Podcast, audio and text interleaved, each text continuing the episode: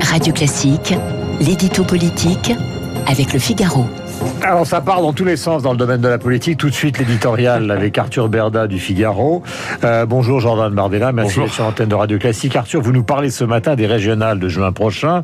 On ne peut pas dire que ça passionne les Français, mais pourtant il y a beaucoup de manœuvres en coulisses et notamment cette étonnante main tendue par Christophe Castaner à Renaud Muselier en Provence-Alpes-Côte d'Azur. Que se passe-t-il exactement? Eh bien Guillaume, c'est un appel du pied euh, que l'on n'entendait pas de sitôt, ou en tout cas pas aussi euh, clairement. Cet appel du pied, vous l'avez dit, c'est celui du patron des députés marcheurs au président de la région PACA. L'un est LREM, l'autre est LR, et pourtant, il se pourrait bien qu'il fasse liste commune dès le premier tour du scrutin prévu au printemps prochain. C'est en tout cas le souhait exprimé ce week-end par Christophe Castaner et l'ancien ministre de l'Intérieur n'y est pas allé par quatre chemins. Il a clairement proposé à Renaud Muselier de former une sorte de front républicain pour faire barrage au Rassemblement national. Il faut dire que le RN réalise traditionnellement de très bons scores dans le sud-est, que Marion Maréchal Le Pen a déjà failli l'emporter en 2015 et que Thierry Mariani menace cette fois de ravir ce territoire stratégique pour la droite. Est-ce que ça veut dire qu'en cas d'alliance, euh, les macronistes vont tout simplement s'effacer en PACA?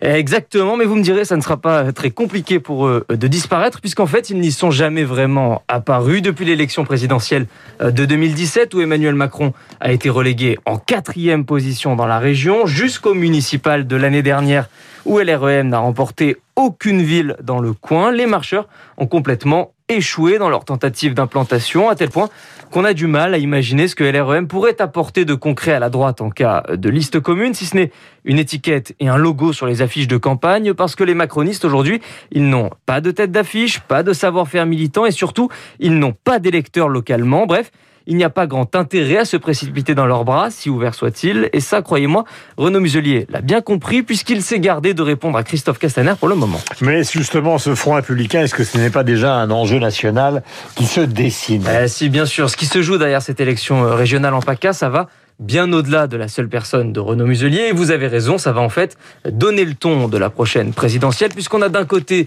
une Macronie qui fait semblant d'avoir du poids, parce qu'elle veut à tout prix minimiser l'ampleur du revers électoral qui l'attend à quelques mois de 2022.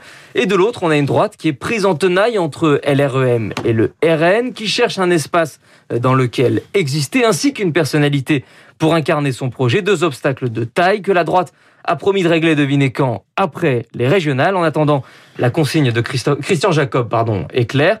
Pas d'accord d'appareil ni de fusion de liste avec LREM avant le premier tour. Reste à savoir si cette consigne, elle sera suivie ou bien si elle sera contournée. Signature Arthur Berda, il est 8h15.